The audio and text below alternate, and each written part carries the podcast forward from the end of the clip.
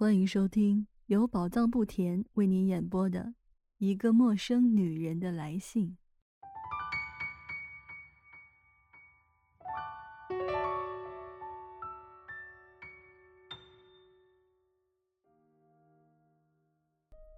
终于，大概是凌晨两三点钟吧，我听见楼下有人用钥匙打开大门，然后有脚步声顺着楼梯上来。刹那间，我觉得寒意顿消，浑身发热。我轻轻地打开房门，想冲到你的跟前，扑在你的脚下。我真的不知道，我这个傻姑娘当时会干出什么事儿来。脚步声越来越近，蜡烛光晃晃悠悠的从楼梯照上来。我握着门把，浑身哆嗦。上楼来的。真的是你吗？是的，上来的是你，亲爱的。可是你不是一个人回来的。我听见了一阵娇媚的轻笑，绸衣拖地的窸窣声和你低声说话的声音。你是和一个女人一起回来的。我不知道我这一夜是怎么熬过来的。第二天早上八点钟。他们把我拖到因斯布鲁克去了，我已经一点反抗的力气都没有了。我的儿子昨天夜里死了。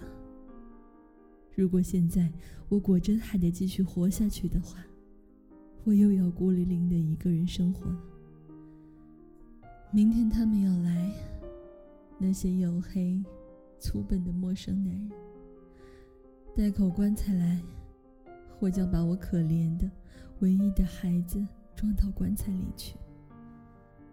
也许朋友们会来，带来些花圈，可是鲜花放在棺材上又有什么用呢？他们会来安慰我，给我说些什么话？可是他们能帮我什么忙呢？我知道，事后我又得独自一个人生活。世界上再也没有比置身于人群之中却又孤独生活更可怕的了。我当时在因斯布鲁克度过的漫无止境的两年，体会到了这一点。我从十六岁到十八岁的那两年，简直像个囚犯，像个遭到了摒弃的人似的。生活在我家的人中间，我的继父。是个性情平和、沉默寡言的男子，他对我很好。我母亲丝毫为了补赎一个无意中犯的过错，对我总是百依百顺。年轻人围着我，讨好我，可是我执拗的拒他们千里之外。离开了你，我不愿意高高兴兴、心满意足的生活。我沉湎于我那阴郁的小天地里，自己折磨自己，孤独、寂寥的生活。他们给我买的花花绿绿的新衣服，我穿都不穿。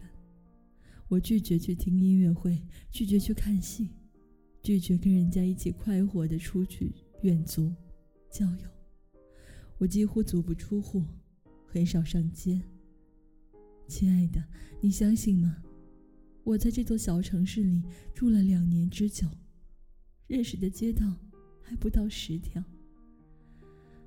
我成天悲愁，一心只想悲愁。我看不见你就什么都不想要，只想从中得到某种陶醉。再说，我只是热切的想要在心灵深处和你待在一起。我不愿意使我分心。我一个人坐在家里，一坐就是几小时，一坐就是一整天，什么也不做，就是想你，把成百件细小的往事翻来覆去的想个不停。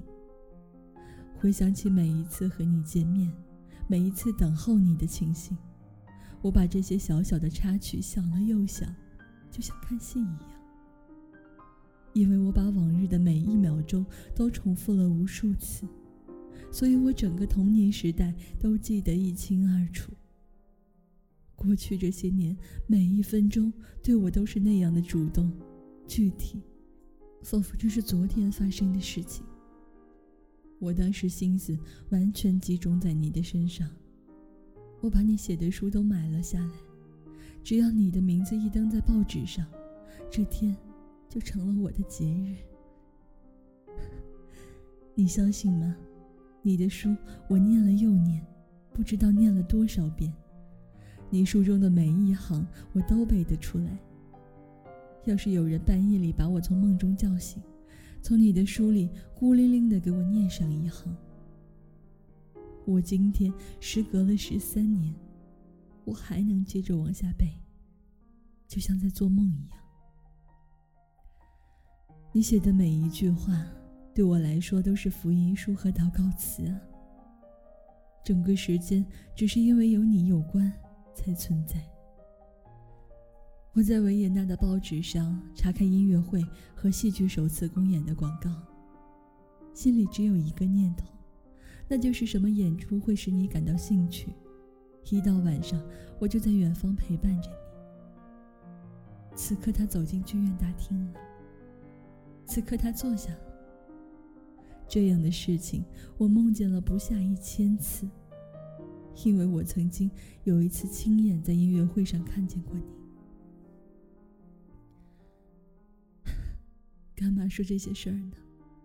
干嘛要把一个孤独的孩子这种疯狂的、自己折磨自己的、如此悲惨、如此绝望的狂热之情告诉一个对此毫无所感又一无所知的人呢？可是我当时难道还是个孩子吗？我已经十七岁了，转眼就十八了。年轻人开始在大街上扭过头来看我了。可是他们只是使我生气和发火，因为要在我的脑子里想着和别人恋爱，而不是爱你，哪怕仅仅是闹着玩的，这种念头我都觉得难以理解、难以想象的陌生。稍稍动心，在我看来就已经是在犯罪了。我对你的激情仍然一如既往，只不过随着我身体的发育，随着我情欲的觉醒，而和过去有所不同。它变得更加炽烈，更加含有肉体的成分，更加具有女性的气息。